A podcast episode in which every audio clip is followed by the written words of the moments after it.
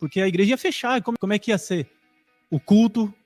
Como é que ia instruir a palavra? Como é que ia manter a igreja se movimentando? Como é que ia é, alimentar os irmãos com a palavra do Senhor? Eu queria que o senhor falasse para a gente como foi o recebimento da notícia da pandemia, como que o senhor absorveu esse impacto, como que o senhor teve esse estalo de falar, não, agora é desse jeito que vai acontecer, deixa eu me, me mexer nesse, nesse sentido, né, para a gente começar aí a, a, entender como que funcionou o comecinho lá, em março, se não me engano, fevereiro, março de 2019, de 2020. Show, vamos lá. Para nós foi tudo muito rápido.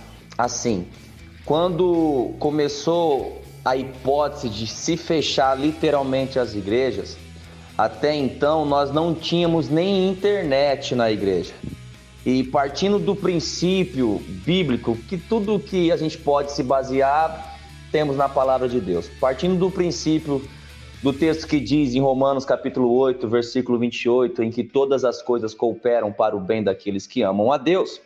Sendo assim, foi assim. Nós não tínhamos internet num dia, no outro já buscamos para ter. Não tínhamos a aparelhagem necessária, mas conversando com a liderança, envolvendo todos de uma forma bem rápida e didática, porque nós sentimos a necessidade aonde ia ser tirado de uma vez de nós a oportunidade de estarmos cultuando. Então, conversando com a liderança, nós como líderes, partiu de mim, já corri atrás, instalou a internet no outro dia. Dentro da própria liderança, nós achamos ali quem tinha o melhor aparelho de celular para até então transmitir. Como já tínhamos a página da igreja para nível de divulgação da mesma, usamos a própria página para começar a passar os cultos ao vivo e online. Mas confesso que foi tudo muito na pressão muitos erros. A pandemia pegou todos de surpresa. É, nós tivemos que se desdobrar para poder levar a palavra de Deus para nossa membresia. Nós tivemos que se adaptar de uma forma muito rápida.